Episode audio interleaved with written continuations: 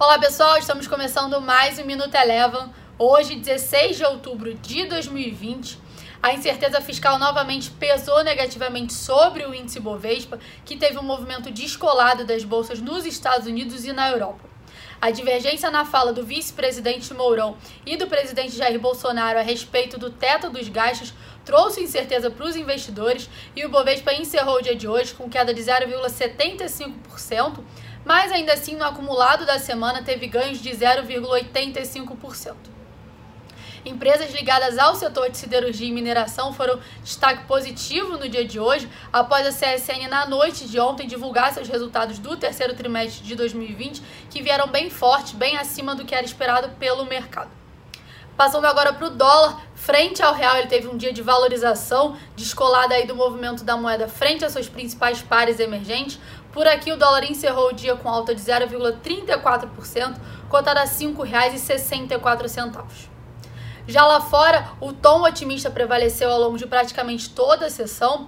Logo pela manhã, a gente, a gente teve algumas companhias divulgando resultados acima do que era esperado na Europa.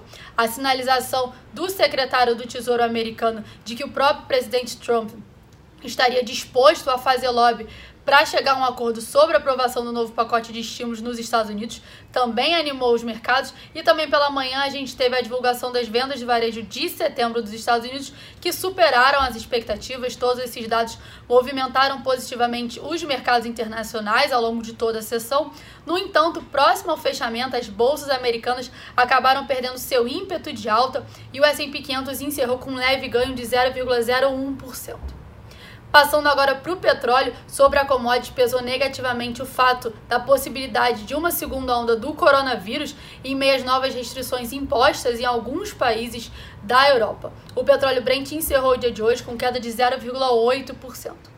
Sobre a commodity, os investidores ainda seguem atentos a dados do PIB, da produção industrial e das vendas do varejo da China, que serão divulgados no próximo domingo à noite.